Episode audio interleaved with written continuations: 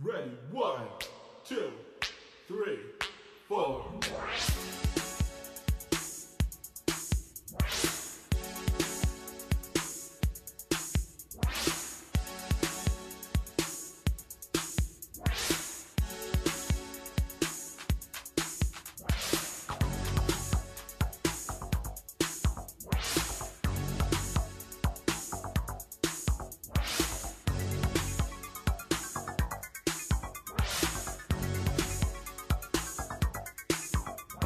收听这期的离谱 Out of Tune，我是 Dylan。我是 Brad，这期节目会作为我们做的第一个小专题。嗯，这个专题的名字我们准备叫 Techno is Techno，就是我们想去探寻 Techno 音乐各种的文化源流，还有音乐背后的一些故事。啊，这也是我们的第一期。我是作为一个对 techno 认知几乎为零的人啊，我就跟很多听众一样，我是 Dylan 的第一个听众。OK，然后这一期 Dylan 的任务是他要带咱们走进 techno 的这个世界，而我们作为听众就想象一下自己站在一个 club 里面啊，一个 techno club，就是享受这些节目，享受这些音乐就好。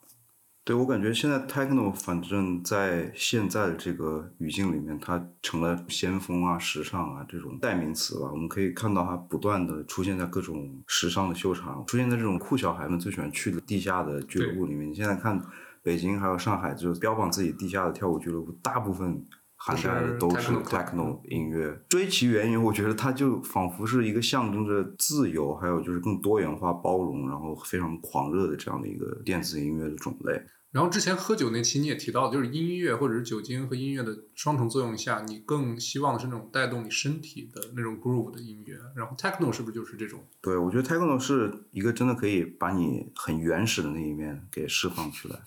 现在我脑里的画面就是 Dylan 在伦敦的著名的一个 night club 叫 Fabric，嗯，在我面前赤裸上身，疯狂摇摆。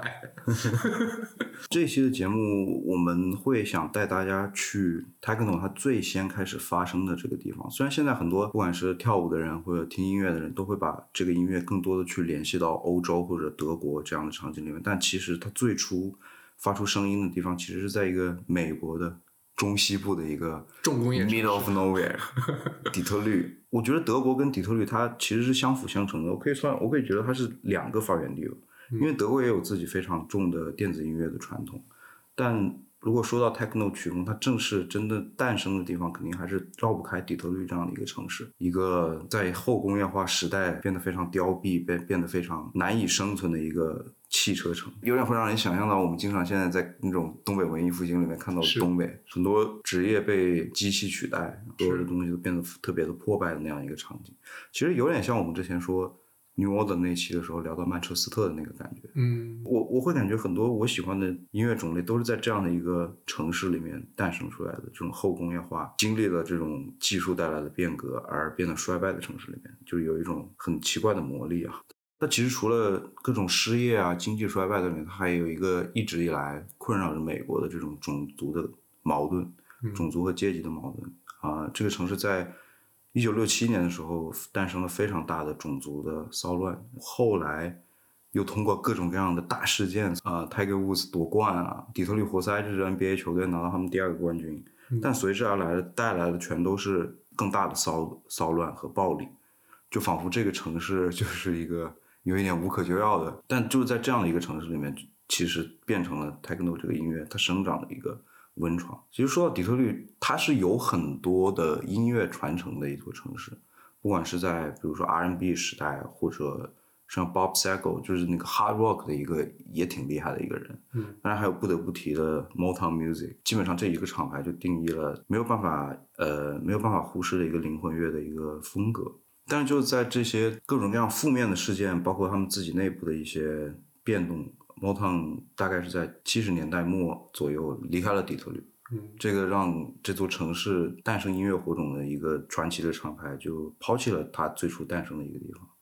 可谓就是给这个城市的这个文化生活啊雪上釜底抽薪。雪上加霜。所以就是描述下来，就是底特律它是一个巨他妈个丧的一个感觉。但是同时在八十年代早期和中期的这个时候，底特律它其实也发生了一些很多积极的事情。首先就是聊一聊这个这个年代的音乐，是一个什么样的场景。这是一个没有一个真正的在流行的一个风格去统治整个乐坛，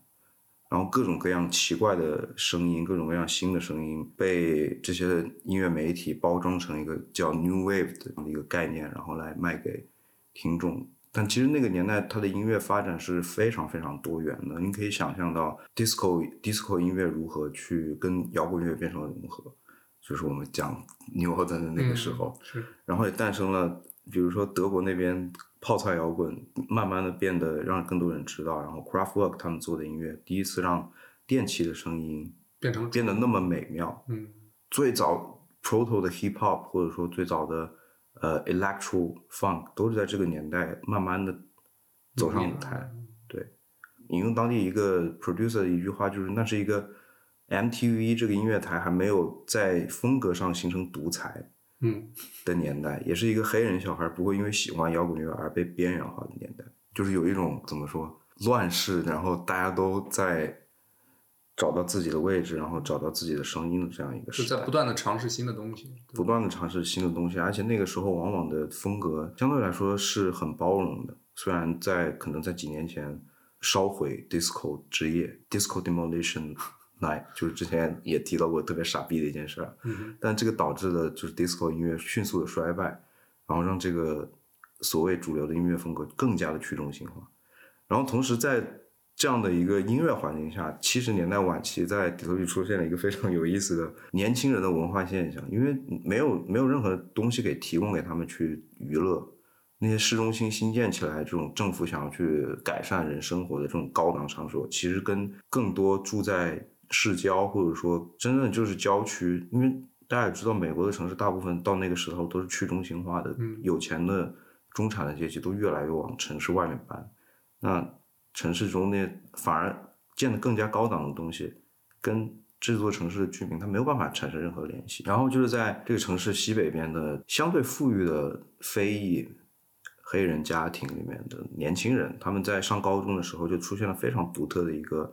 clique 场景。那 clique 大概你可以把它理解成一种社团，就是一一帮高中生年轻人，没有一个成年人在这个场景里面，高中生会自己定场地、放音乐、疯狂的跳舞，往往都是你求着你妈带开车带着你去到一个非常不为人知的地方，然后你找到你自己的，甚至有点像小帮派一样的这样的一个地方。然后你们可以跟自己的朋友，嗯，听着非常时髦的音乐，然后 dance your ass off 的那种感觉。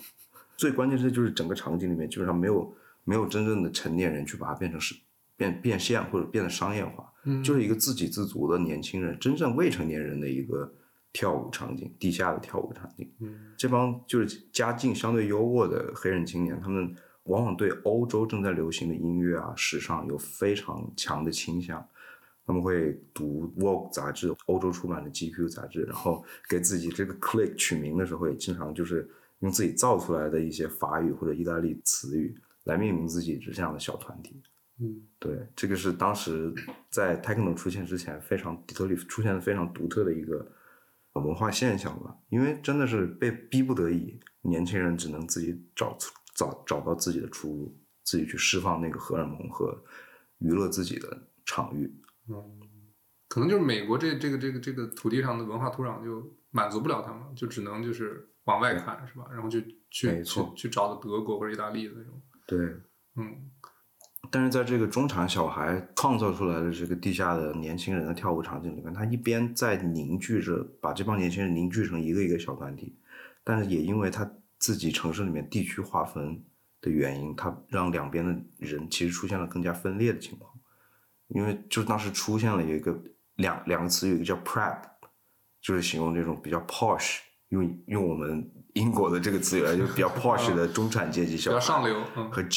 和 jazz，jazz 就是那种比较 gangster，就是在街上长大的小孩。街溜子，嗯但是随着这个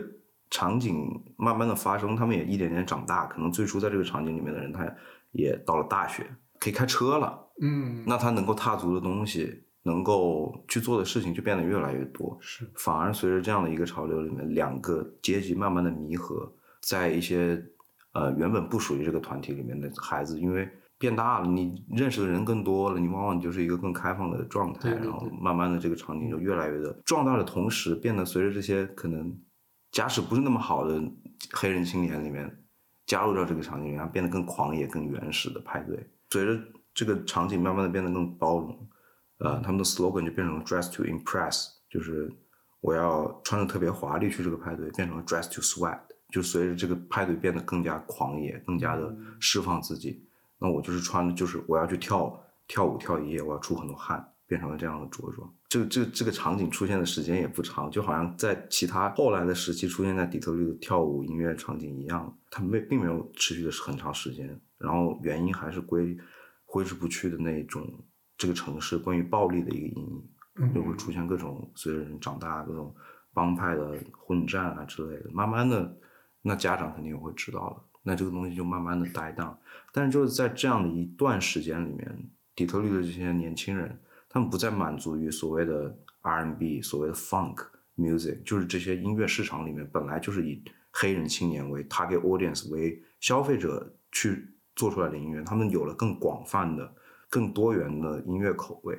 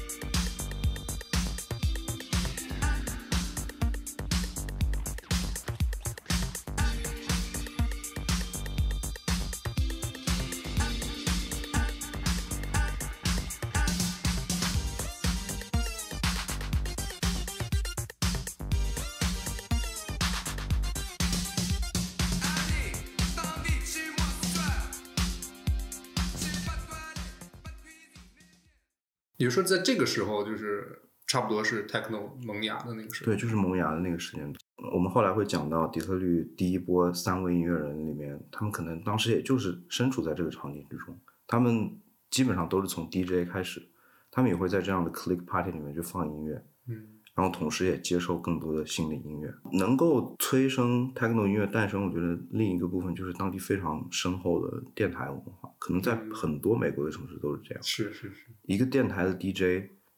他的品味往往就可以塑造一个整个城市的品味。而底特律就是这样，有一个 local hero 这样的一个 DJ，他的名字叫 Electrifying Mojo。How did you feel about becoming a part of your radio?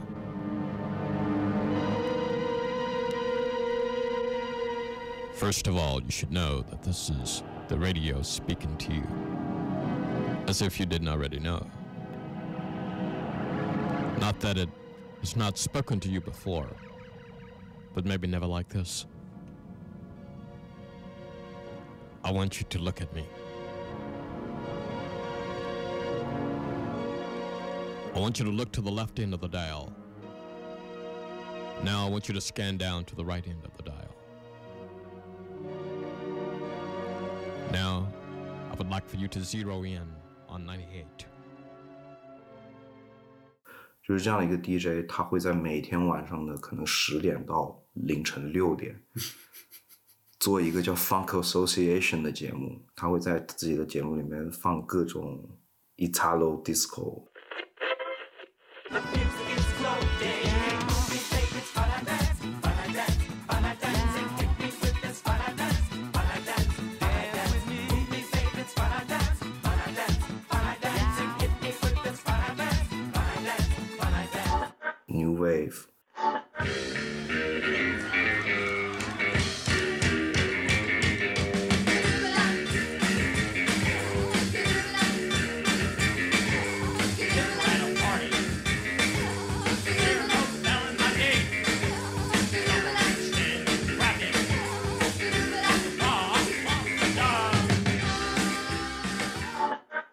放到来自日本的 YMO。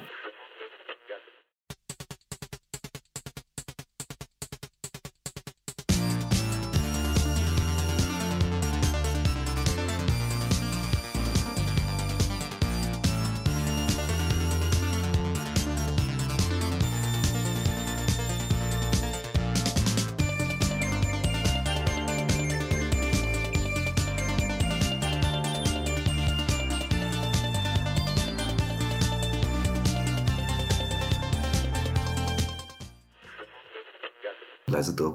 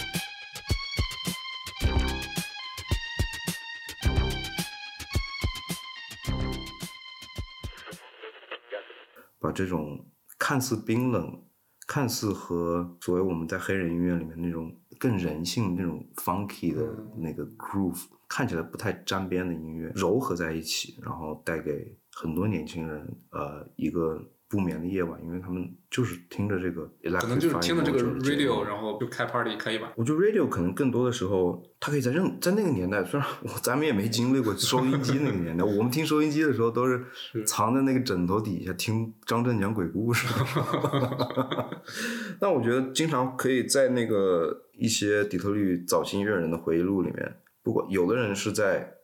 自己的卧室里面，那些在卧室里面跟朋友一起听，一边听一边分析，这帮人他妈脑子里面到底装的是什么，可以做出这样的音乐。有的时候是街上大家开着自己的车，对，主要是开车。开着车，然后很多人都在听这个电台的节目，他们从不同的车里面 tune in 到同样一个频率里面，然后他们会一起跟着这个节奏去按喇叭，然后在街上飞驰而过这样的场景。对我们现在可能没很难感受到那种，因为你自己放歌，你跟别人放同一首歌，放到同一个时间的那个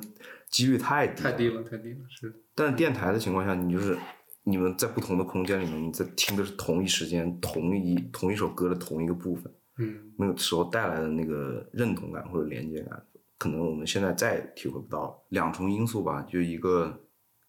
独特的派对文化，还有 local DJ 的影响下，这帮年轻人在不停的吸取外部养分的同时，也激慢慢的激发了他们渴望表达的欲望。然后这时候还有一个很有意思的事情，就是很多最初的那些 techno producer，底特律的 techno producer 都会讲到，他们往往都是以非常廉价的价格在二手音乐产品店里面淘到了各种古籍、各种合成器，这些本来是为了可能在上个时代生产出来，去满足成熟的唱片业，不管是摇滚乐还是 disco 所生产的这个设备，往往并没有得到很好的利利用价值，不管是 Roland 还是雅马哈之类的，他们往往都可以，还有 Cork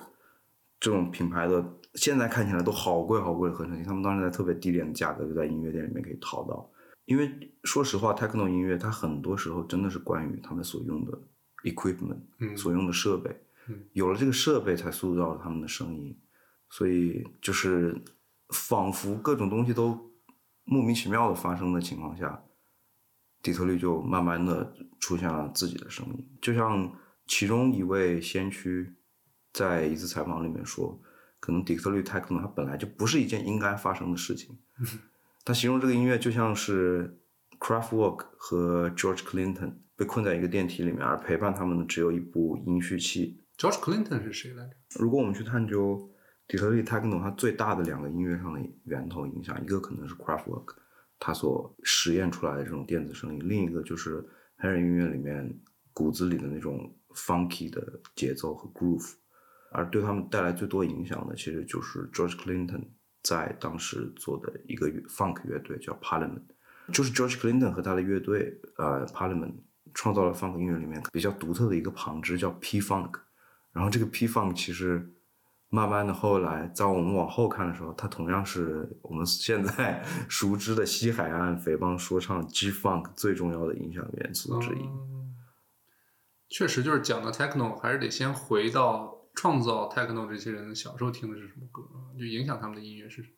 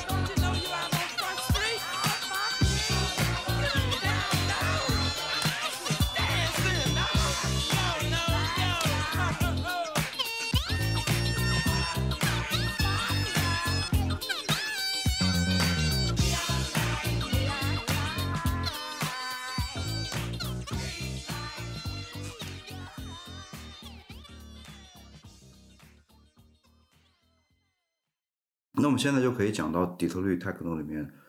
嗯，最不能被忽略的三个名字，也就是被我们后来人称为 Belleville Three 的三个制作人 Juan Atkins、Derek May，还有 Kevin Saunderson，这三个年龄互相差一岁的高中好友，是吗？就这三个人，他们赋予了底特律独有的音乐风格。第一个去做这样的尝试的制作人，他叫 Juan Atkins，后来被很多人说是底特律 techno 的 originator，就是发明者这样的一个角色。其实说到这三个人的身世，也挺好笑的，就是他们被称为 Belleville Three，因为他们的高中叫 Belleville High School。Belleville 是当时底特律的旁边的一个郊区，一个以白人中产为主的一个郊区，而他们三个往往都是被迫自己的意愿，被自己爸爸妈妈强迫搬到这里来的。可能他们在别的地方都是那种要么被踢出学校，就是那种惹是生非的小孩。爸妈为了让他们有一个更无聊或者更安静一点、更无事发生的生活环境，强迫他们搬到这里来。然后他们在高中时候相识了。忽然，Atkins 他的音乐启蒙，因为他是跟自己祖母一起在这边生活，他经常会摆弄自己祖母的一个电钢琴。他家我觉得应该是还是挺有音乐传统，也是比较富裕的一个中产家庭。因为他爸经常在很小的时候就给他买了电吉他、电贝斯来弹，嗯而在十二岁的时候，他因为经常跟着祖母去音乐商店嘛，因为祖母也是一个 爱音乐的人，然后他在这种后面的二手的合成器里面，慢慢发现这种设备可以带来的无限可能，然后在央求祖母的时候，终于在生日的时候得到自己的第一台 Korg MS 十合成器。OK，它其实是一个非常原始的一个方式。它合成器就是振荡器产生不同的波形，然后你再去对那个声音的波形去做各种处理，可以得到你自己想要的声音。嗯而他当时用的这台合成器里面就只有白噪音、pink noise、white noise 这样的简陋的 preset 那种预预制的声音，但是它就可以开始从白噪音通过各种各样的 EQ 啊、filter 啊，然后去把我们失眠的时候听的白噪音，它可以把它做成那种底鼓和军鼓，然后它就渐渐的在这个过程中，嗯，越来越 deep deeper，越来越去探索更多的更多的东西。嗯然后在高中的时候，他开始 DJ 了。我觉得可能很多时候他就是加入了某个 clique，就我们之前说的小小的派对帮派社团。嗯，然后在高中之后，嗯，因为想去了解怎么样去制制作真正的音乐，然后他就选择了到当地的一个 college 继续学习制作音乐。在有一次的课上，他就带着自己的 demo，然后放给全全班的同学去听嘛，因为可能也没有什么人会去做他这样的，嗯，纯粹的电子音乐。然后他就吸引了他当时的一个年龄比他大很多的一个同学，叫 Rick，Rick Davis，是一个越战的老老兵，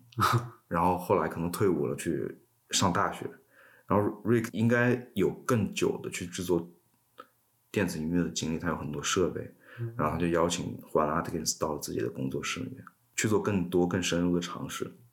然后他们就组成了 Juan Atkins 出道或者说他第一次尝试表达自己音乐才华的组合，叫 Cybertron。嗯然后其实 Cybertron 这个名字就非常有意思，techno 音乐其实跟科幻、跟这种所谓的技术变革有巨大的联系。他们取这个名字的时候是拼合的两个词，cyborg 和 Cybertron，就是赛博格、生化人嗯和粒子对撞机这两个词。嗯，哦，tron 就是 T R O N 那个词。对，就是 Cybertron 的那个尾词。嗯而他们得到这些灵感呢，都是很多时候是来自于一个科幻或者说科学作家叫 Alvin Toffler。这个我我也没看没有看过他的书，但大家对对他最大的标签就是 futurist，就未来主义。嗯他写的书很多时候是关于未来的技术发展和带给人类整个生活变革的这样的呃一些内容。就如果你喜欢看科幻电影的话，就是 cyber 和那个 tron 都是高频词儿啊。有一个著名的电影就是《创战记》，就是那个 tron。嗯，然后这个关于未来主义的著作就一直印在 Juan Atkins 的脑子里面，也影响着他自己做的音乐。他在 Cybertron 组合发表的第一首单曲叫《Alice of Your Mind》，嗯，这首歌后来被大家认为是第一首真正具有底特律 techno 色彩的音乐。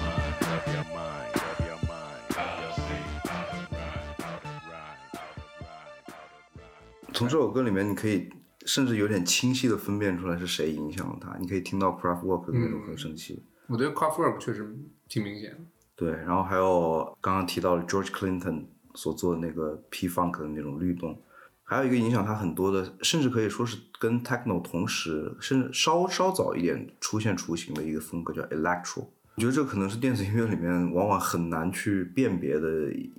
对，我就想问这两个概念，like electro、electronic 和 electronica 这三个词。但其实 electro 其实很好理解，它就是 electronic funk，它是基于 funk 音乐上去做的一个跟 disco 没有太多关联的更激烈的变种。最有影响力，或者说一个人，我们经常很多时候粗暴的去简化说一个人可以代表一个风格，那可以代表 electro 的就是一个叫 Africa Bambata 的一个制作人。Party people, party people, can yo get funky? Suicide folks, can yo get funky? The Zulu Nation, can yo get funky? Yeah, just hit me. 是不是很多跳舞都用这个音乐？嗯，跳 locking 的，对，或者 B boy。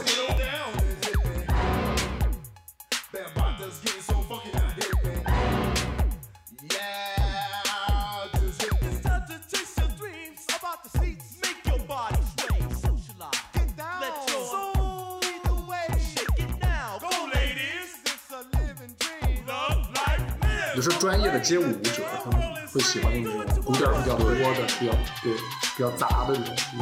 这不杂，我跟你讲。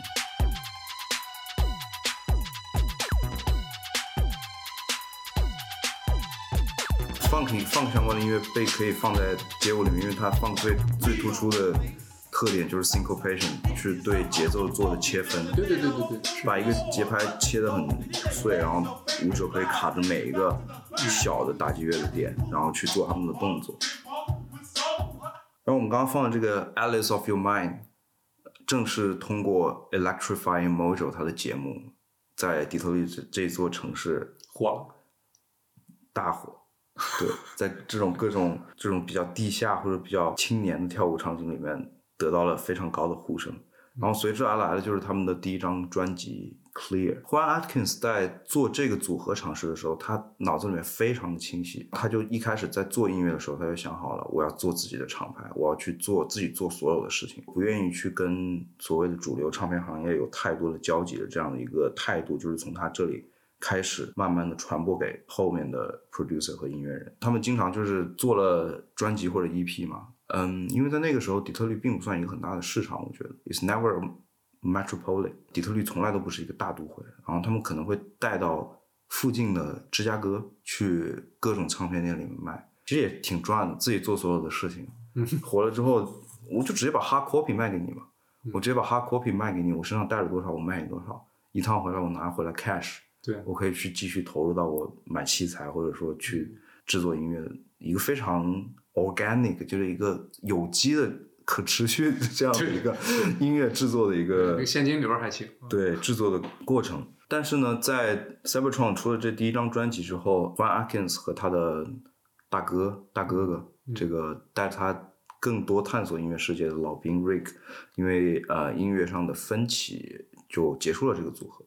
看到他们的回忆里面说，是 Rick 想更去追求一个乐队化的表达，Juan Atkins 他就是更想做一个纯粹的电子音乐，或者个人表达。个的个人的表达。然后这个时候他又给自己取了一个艺名叫 Model Five Hundred，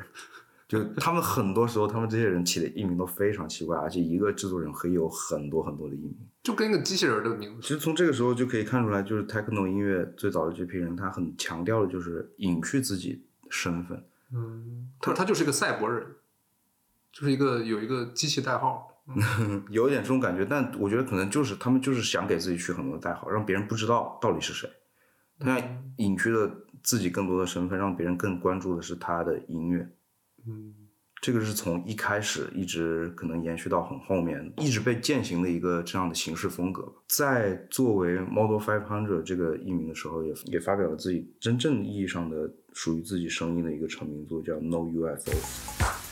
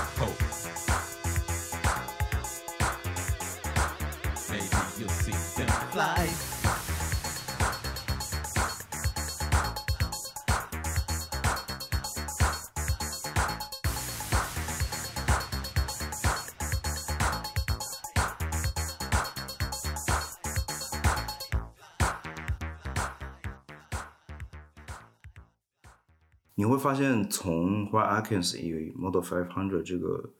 艺名去开始做新的素材的时候，呃，《No UFOs》这首歌，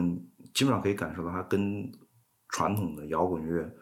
传统的流行音乐已经没有太多的关系了。是。不管是器乐上还是歌曲的结构上，这个时候，我觉得我我更愿意把这个是理解成他真正第一次开创自己声音的一首歌，真正去体现了底特律的声音，而且你会发现，他其实里面是他有歌词，有自己想要表达的东西。虽然他的人声做的不是非常清晰，但他其实说的就是政府想要掩盖 UFO，这样 想要去蒙蔽你的 They say there's no UFO。大家现在听到的是《Techno is Techno》第一集的下集。如果上集内容还没有收听的话，可以到我们的播放列表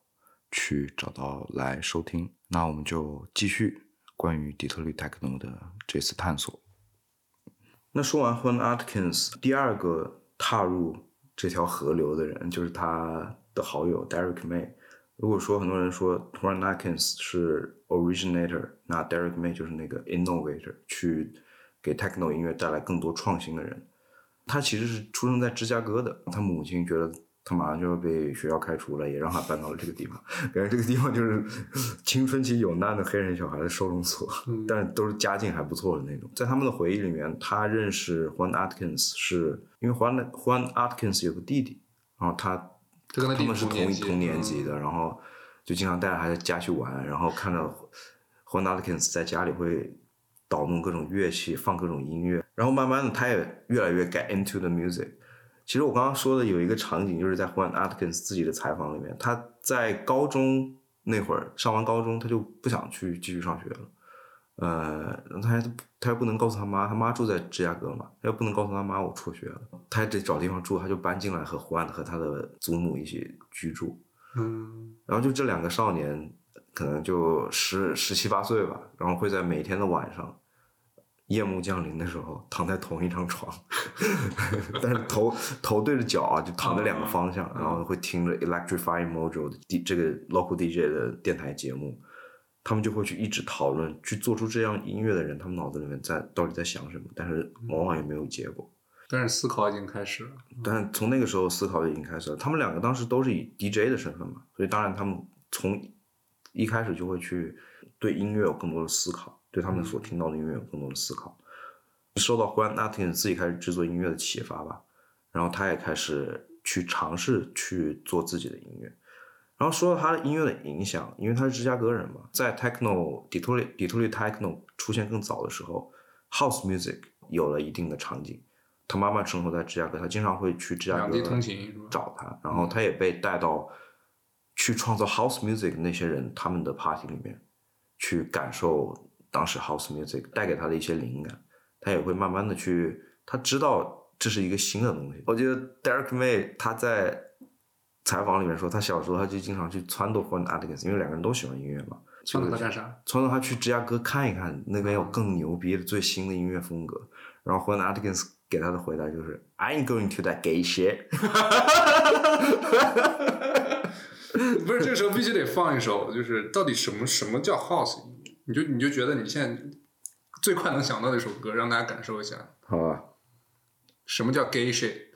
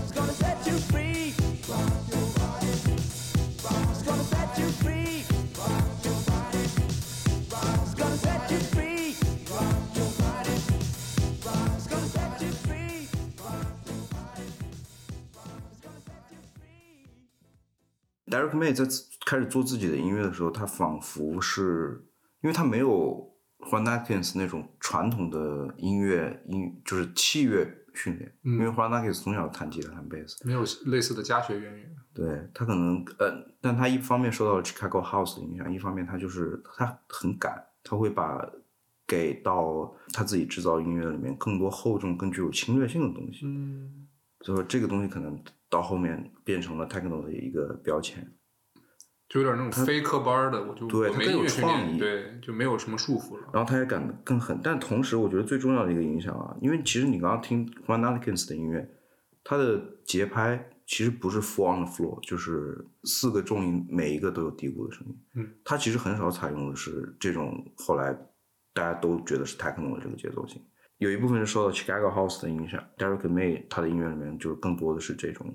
节奏性。来一首，第一个让他站到这个舞台上的单曲就是 Nude Photo。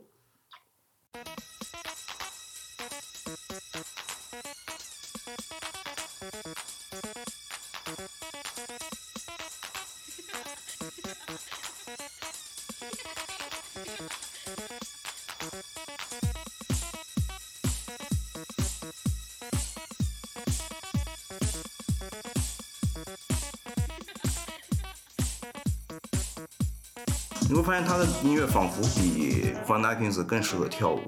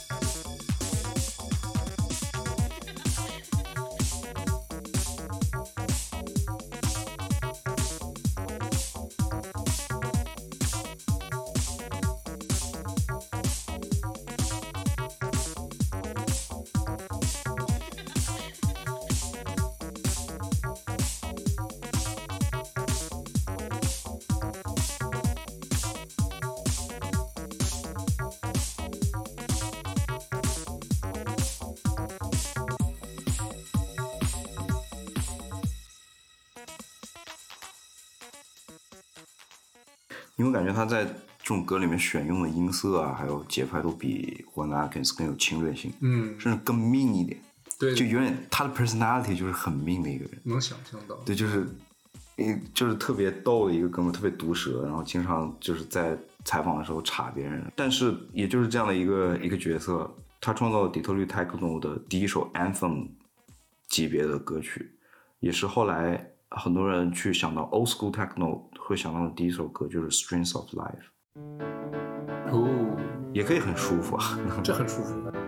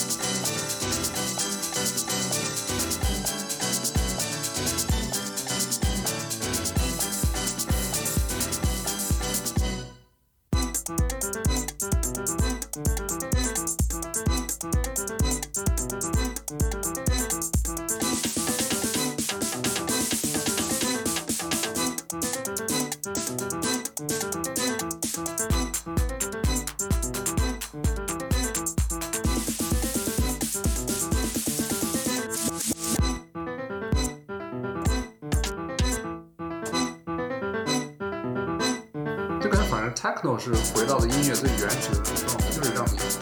动，就让你跳舞。对，这种律动，但同时它也带了他自己的思考，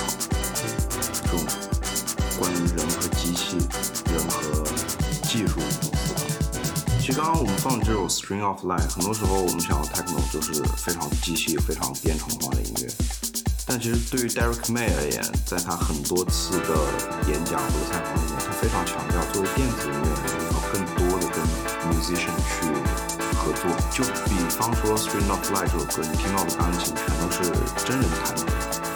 你听到的弦乐全都是他通过自己母亲的关系到当地底特律交响乐团去实地采样出来的旋律。所以，嗯，他是一个非常有开创性和前瞻的那种感觉的一个音乐人，非常不不惧怕去打破传统的东西。那我们现在可以讲到，就是 Bell Will Three 这三巨头里面最年轻的一个人，他叫 Kevin Saunderson。就像我们给前两位冠以这样的一个绰号，他的他的绰号叫 Elevator，啊去让这个音乐提升到一个新的档、新的层次的一个人。，OK，原因呢，就是因为他做出了这个音乐种类里面第一个就是 chart song，就是第一个可以上榜的。图榜的一个、一首歌。这哥们儿他他其实出生在纽约，哎呦，就是可能同样的背景故事吧，搬搬到了 Bellwell，但就是在纽约出生的这个背景，他经常会去那种传奇的夜店，像 Paradise Garage，就是影响后面很多很多的 club 的一个夜店。他可以说是第一个把 DJ 放在一个最中心的那个位置上，用跳舞和身体的表达去取代言语的表达，这样的一个 club 在当时。所以我觉得可能在他最开始加入这个音乐场景里面，他有非常明确对自己艺术生涯的一个规划，他明确自己要做什么。我觉得这个是不是就是这种纽约大城市来不一样啊？就是 格局确实大了。对，但是他其实，在高中毕业之后，他是一个 footballer，他打了一段时间的校园橄榄球，觉得自己可能没有办法去成为一个职业球手之后，也开始像他两个非常亲密的朋友一样，开始选择走上了音乐这条路。哎，刚刚说他有非常成熟的想法，他就一开始就是不需要去做什么 experiment 我不想去做一些只是拿来在夜店里面放或者在 club 里面跳舞的 tracks，我我一上来我就要做一个 real record。其实尽管他当时可能没有什么知识去操纵那些设备，或者也没有什么想法，但他从一开始就给了自己非常呃明确的规划。而就是之所以想让更多人听到自己的音乐，是吗？对他第一首第一首我觉得正式发表的音乐叫《Triangle of Love 哟，》，同名，跟 New Order 的跟一首歌那首歌同同同名。嗯，然后就那个时候他出来的时候就已经极为的成熟了。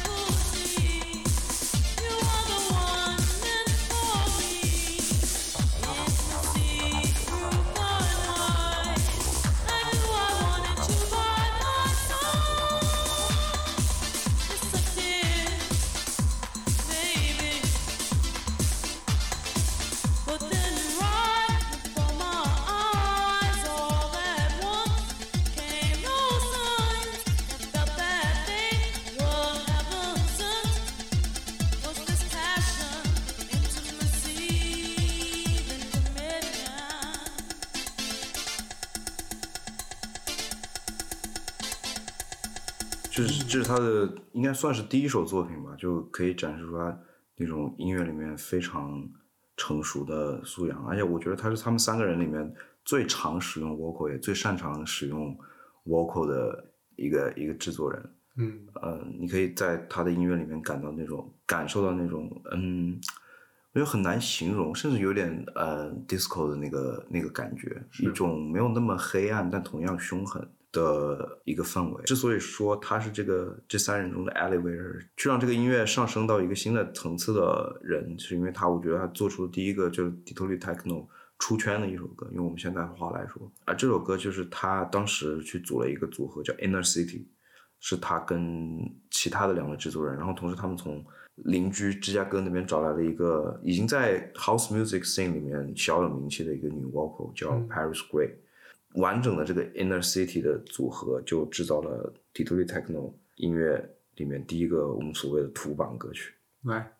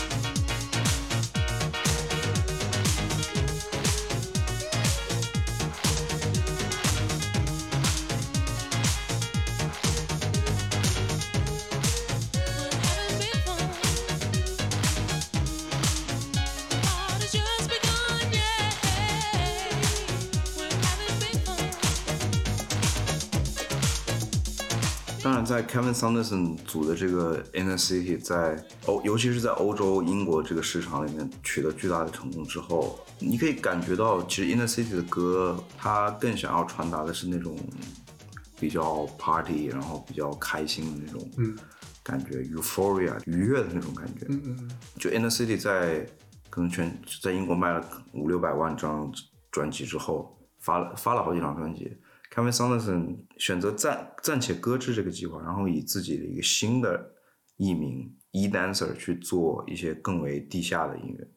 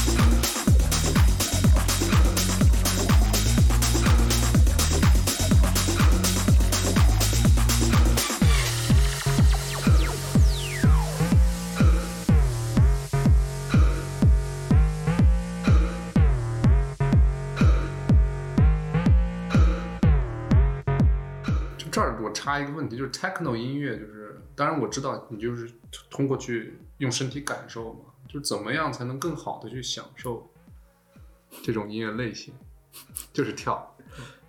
其实我觉得还好，我觉得就是我们这一期里面放的底特律的这些 techno，你不是只能在舞池里或者在 club 里面才能才能去享受它。我觉得上下班路上也能听。对啊，就它融合了，我们一直来说，就是这一批的底特律的音乐人，他就是融合了黑人音乐里面最有 funk、最有 soul 的那个律动上的东西，然后辅佐着他们从欧洲这些电子乐的先驱那边得到了在声音设计啊，在这种更机器化的编排上这些东西。如果你喜欢两边，你两边都喜欢的话，你当然会喜欢就是这个时期的 techno。是，除非像这个 Ricky 一样，就是放个 Blue Monday 他都要切歌了，可能是确实是这个。Ricky 的那个那个自嘲就是说，觉得那个什么有一篇文章里面说没有吉他的音乐不值得听，所以他今天没有出现在这个节目上。嗯，我其实今天也在 YouTube 上看了一些关于 techno 的视频，我就印象最深刻的这句话就是：所有音乐都是来自于其他音乐，就是 Yeah 就不用不要通过类型去筛选你的音乐的喜好。对，类型永远只是一个概念而已，嗯，是也许是你帮助你进入到一个音乐，或者帮你更好的去在茫茫多的唱片音乐人里面去更好探索的一个工具。我觉得就是方便那些卖唱片的人分类。呀、或者说方便唱片公司去推广自己的音乐。对，那我们讲了差不多这一期就讲了 techno 音乐诞生的那个场景，还有就是 The Bell Bell Three 这个底特律 techno 音乐的三巨头，他们最早怎么样开始去做这个类型的音乐，同时传递出了一种理念，一个 idea，然后去慢慢的影响到后面底特律的音乐，包括全世界各个 techno 场景里面其他的 producer。因为其实他们三个人，我觉得可能从 Juan Atkins 最早开始吧，非常的明确，就是我做自己的音乐，我做自己的厂牌，我自己做所有的事情，这是一个非常有 DIY 精神的一个音乐场景。然后他们也彼此帮助。后来三个人的厂牌，Juan Atkins 后来的厂牌叫 Metroplex，Derek May 也做了自己的厂牌 Transmat，Kevin Anderson 的厂牌叫 KMS。这三个厂牌的办公室都选在了一个底特律僻静的一个叫 Garrio Street 的一个一个市场里。这个地方后来被人们称为 Techno Boulevard，Techno 大道。嗯 然后就是从这里开始，他们有一种那种非常紧密连接的地区性，互相的扶持，去创造自己的场景，然后也会去帮助发掘一些很多的新的音乐人。嗯，当然就是在我们所谓的我们现在称他们三个为代表是第一波的 Detroit Techno，The First Wave。其实 First Wave 里面当然还有还有一些其他他们之外的一些音乐人，我们这期可能因为时间关系放在之后再介绍了。呃今天我们从这三个人跨越二十年、二三十年的 catalog 里面，可能仅仅选出来更最具有代表性，或者说在或者说对他们意义比较重大的，他们还有各种各样在风格上、在声音上的尝试。如果大家感兴趣的话，也可以自己去搜来听一听。他们现在还在做音乐吗？对他们现在还在做，现在还在做音乐，而且这两年看过 Juan Atkins 自己现场放歌的一个 set，这个老爷已经六十多了，现在。他基本上全场都是坐在椅子上去一边律动的一边去放歌，而且他放的歌很多都是回归到没有那么 techno 的音乐，有点回归到自更 funky 啊、更根源的黑人音乐里面，但他当中间他风格一转，开始放大家认知里面 techno 的音乐的时候，大家都嗨的不行。像你说他们还有没有在做音乐？Kevin Saunderson 就是一个特别有意思的例子，他自自己一直还在做音乐，然后同时他的两个儿子也作为新的 Inner City Group 的成员，哦，去去子承作为父业子承父业的这种感觉。然后对他们来说，可能瑞舞或者说去 party 从来都不是一个 叛逆的行为，就是 就是一个家庭纽带。是被鼓励的啊。对，之前如果你在网上搜，你还可以看到 Kevin Saunderson 带着他两个儿子去放的一些 DJ set。这两个年轻的孩子会带着他们作为应该算是 millennial 千禧一代的他们自己独特的音乐品味，跟自己老父亲玩的倍儿溜的这种 techno 舞曲啊、house music 融合在一起。其实是一个让人看着非常暖心的一个瞬间吧，我觉得。嗯那之所以我总是会感觉底特律 techno 的这段历史，其实它就是属于这座城市的，而且在很多时候，这个音乐从这里是从这里发生、从这里诞生的这件事情，很多人是很多时候是让人难以置信的。在不管是在美国，还是在欧洲，嗯，大部分人的心里面，底特律不是一个那么像是那种有着足够的土壤、是足够前卫、足够时尚，可以诞生这样的音乐的一座城市。而且很多时候，这个音乐，尤其像很多很多黑人音乐在主流音乐里面那个地位一样，是需要去重新到头来返回去追根溯源的，因为他们的 credit，他们应该得到的赞赞誉，并没有在那他们自己的年代给到他们。是，你就想象一下，如果北京、上海的所有夜店那些亚逼们都听着一些东北音乐人创作出来的音乐，那确实是无法想象的。Yeah，嗯，对，所以 OK，我们这一期就算给我们这个系列开了一个头，嗯、带大家感受了一下底特律一九八零年代第一波 techno 之声啊、下一期我们再见，下期聊啥下一期聊第二波。啊？啊，其实我我会更喜欢第二波那种出出来的那种非常有，嗯，代表性或者非常有自己风格的底特律音乐人。OK，那我们下一期再继续聊。嗯哼，感谢收听这期的离谱 Out of Tune。我们下期再见。如果想要加入我们的听众群，可以在 Show Notes 里面看到我们小助手的微信 ID，加他的微信，我们就可以拉你进群。